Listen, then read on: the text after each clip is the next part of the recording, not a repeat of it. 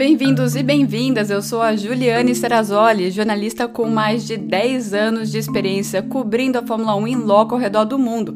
E essa é a versão em áudio do vídeo que eu sempre publico no meu Instagram, uma F1 Life, e no canal No Paddock da Fórmula 1 com a Ju no YouTube, tirando as dúvidas de vocês depois de cada GP da temporada.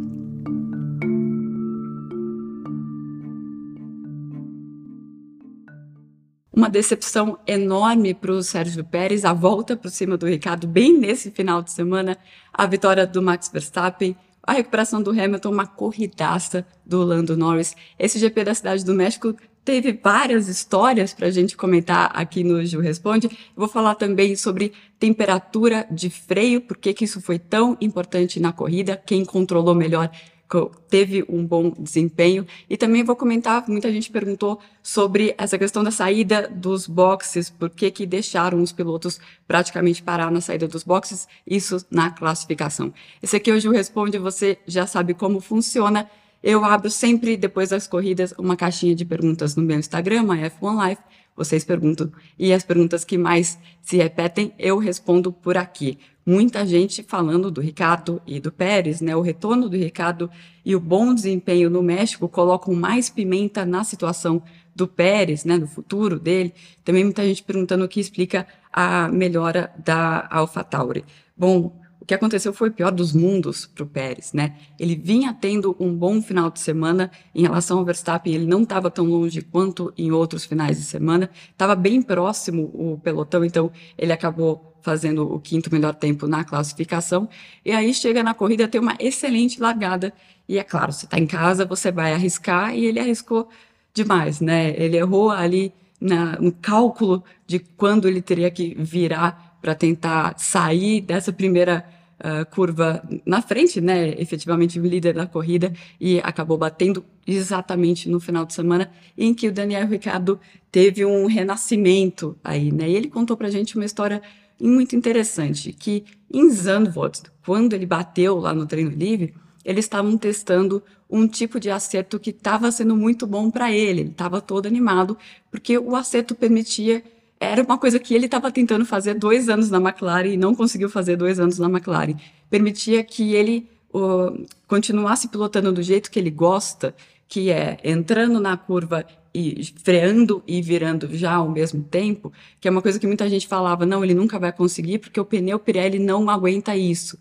Mas ele estava conseguindo, com esse acerto em Zandvoort, fazer isso de uma forma confortável e o pneu estava respondendo bem. Aí a gente não sabia o que ia acontecer, ele não sabia o que ia acontecer porque ele ficou fora por cinco corridas e voltou a tentar esse tipo de acerto no México. Eles até tentaram em Austin, mas era só um treino livre, era sprint, então foi um pouco difícil de eles, é, eles replicarem isso. E deu certo no México, ele está pilotando do jeito que ele gosta de pilotar, e também o carro da AlphaTauri. Já tinha avisado já em Austin para vocês quando eu falei sobre o Yuki Tsunoda que o carro está melhorando sim, os upgrades que eles colocaram funcionaram e é, tem essa evolução e também qualquer evolução pequena aí no meio do pelotão joga para cima porque está todo mundo muito próximo, né? Então você tem a queda da Aston Martin, por exemplo, vai sobrando mais vaga dentro do top 10 e a AlphaTauri está pegando essas vagas. Era para eles terem terminado as, com os dois carros nos pontos, depois o Tsunoda cometeu um erro atacando o Oscar Piastri. Então o Ricardo confortável no carro, mas a gente tem que ver como que vai ser nas próximas corridas, porque no México o desgaste de pneu não era uma coisa tão importante. Eu vou falar mais sobre isso no decorrer do vídeo. E então vamos ver Interlagos, por exemplo, já vai ser mais importante. Vamos ver se esse esse acerto que ele colocou, que ele está tá usando agora para casar com o estilo de pilotagem dele, se isso também vai agradar os pneus numa corrida que tem mais desgaste, né? No México, é, o asfalto é muito liso, né? Isso não desgasta muito os pneus. E tem uma outra coisa que eu tinha esquecido de comentar, né? A AlphaTauri no México tem a ajuda do motor Honda, né? O motor Honda ele sempre funciona bem na altitude, vai funcionar bem também na altitude do GP do Brasil. Como os pneus do Lewis aguentaram tantas voltas e os do George não? Bom, não foi uma questão de desgaste de pneu, né? Como eu estava falando, o desgaste de pneu não foi uma questão tão importante nesse GP da Cidade do México. Foi uma questão de controle de temperatura dos freios. Esse foi o grande tema do GP e a grande dificuldade para alguns pilotos, outros tiraram mais de letra, né? O próprio George falou que ele errou. Ele teve uma corrida que ele ficou muito tempo atrás do Piastri, depois ele ficou muito tempo atrás do Carlos Sainz. Isso é ruim para você controlar a sua temperatura dos freios. E o que ele falou é que ele errou no, na administração dessa temperatura, porque ele diminuiu tanto o ritmo que o pneu dele esfriou e depois ele não conseguiu colocar o pneu uh, na temperatura ideal de novo, e aí o carro começou a patinar para tudo quanto é lado. Isso que prejudicou muito a corrida do George Russell.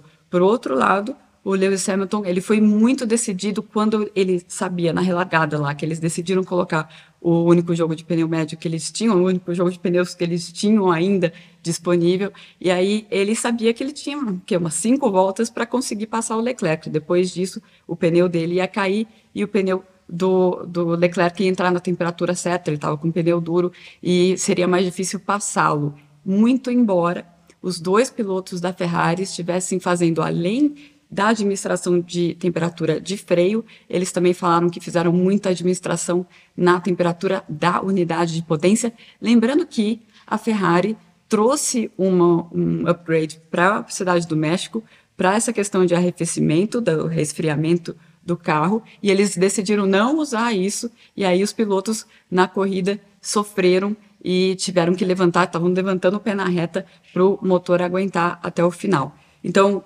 ok, a Ferrari estava sofrendo com isso, mas também o Hamilton, não, que não sabia de nada disso, sabia que ele tinha que uh, se livrar do Leclerc muito rápido para ir controlar todas as temperaturas do carro até o final, e ele fez isso, foi bastante decidido na manobra com o Leclerc, e com isso tem essa grande diferença entre ele e o, o, o, George. Na verdade, já vem desde o último final de semana, desde esse upgrade da, da, da Mercedes, essa diferença entre os dois. Seria somente o controle da temperatura do pneu o motivo da ascensão do Norris de 17 para o quinto?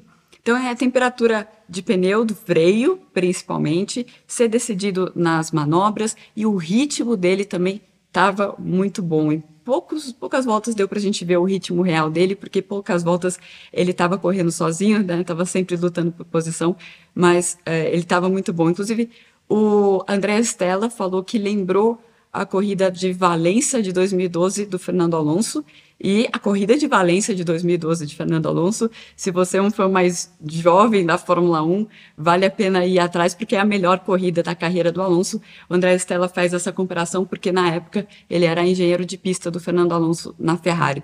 Então uma corridaça realmente do Lando Norris e é claro que ajudou o timing do safety car, né? O safety car e daí a bandeira vermelha ele, como o uh, Max Verstappen lá na frente, estava numa estratégia de duas paradas, largando com o médio, com o médio, perdão, com o macio, e aí a segunda parada dele foi justamente no safety car, e aí ele economizou um tempo e foi mais para frente, e depois ele foi passando um a um, né, depois da relargada ele estava em décimo, terminou em quinto lugar, uma ótima corrida do Lando Norris.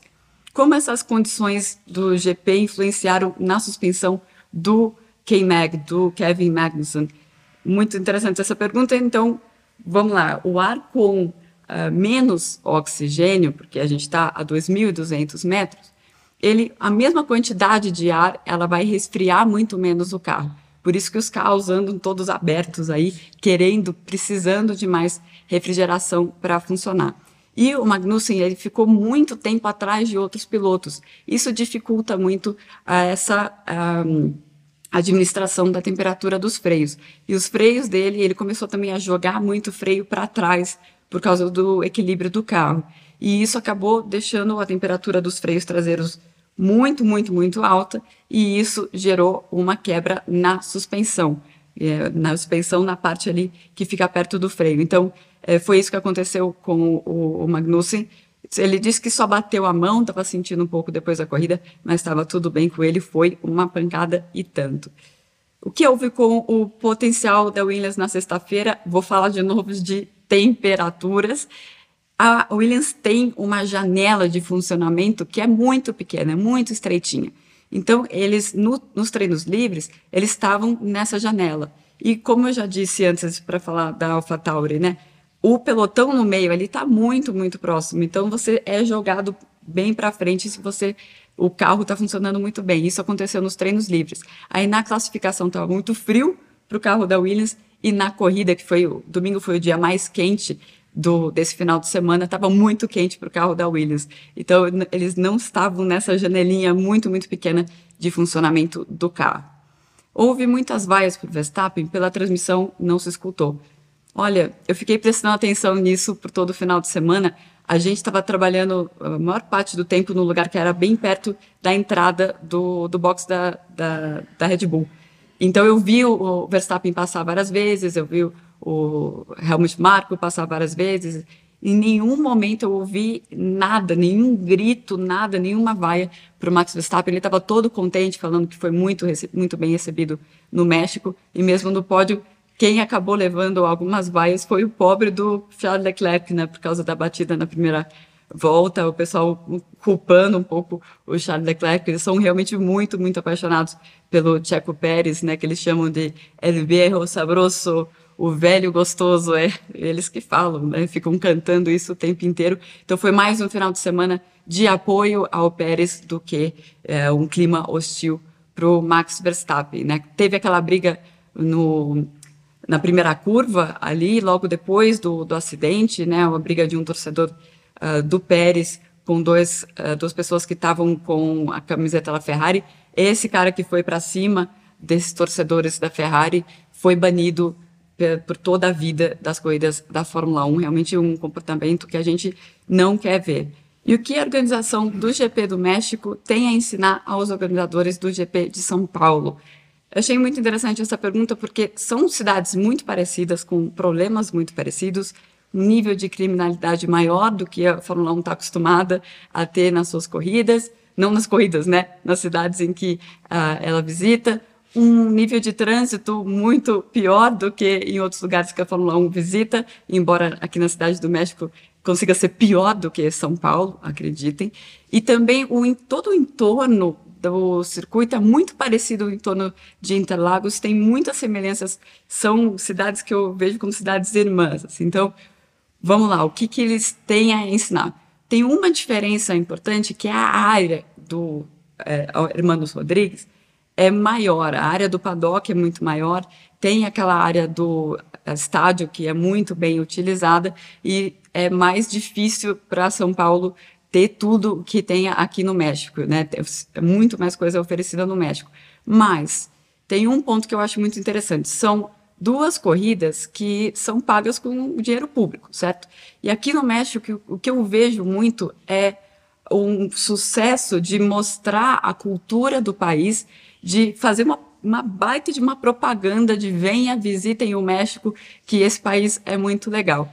E, inclusive, eles fazem a organização, sempre levam os jornalistas para conhecer alguma coisa. A gente fez é, nesse final de semana aula de culinária mexicana e a, aí você acaba eu estou falando sobre isso para vocês, né? A gente acaba produzindo esse conteúdo e acaba fazendo propaganda uh, de graça para o governo mexicano, né? Eu acho que São Paulo poderia fazer um pouco mais.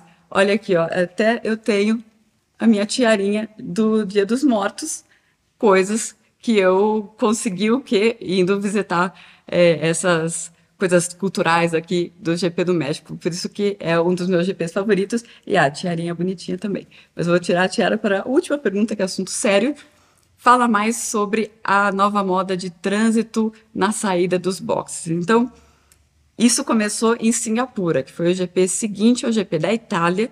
Na Itália, eles inventaram, os comissários, a direção de prova inventou lá uma regra que era um tempo máximo para a volta de preparação dos pneus. E esse tempo máximo, ele é calculado entre as linhas de safety car. Então, tem a linha de safety car 1, 1 e 2, e aí o, o, o, circuito aqui, tá? Então, essa volta é calculada nessa parte do circuito e não entre as duas linhas de safety car. O que fica entre as duas linhas de safety car? O pit lane. Então, os pilotos, sabendo que eles não podem mais, o, uh, o que, que eles estavam tentando evitar? Aquele trânsito no, na última parte da pista, né? Uh, com todo mundo tentando abrir espaço para ter uma volta limpa na classificação.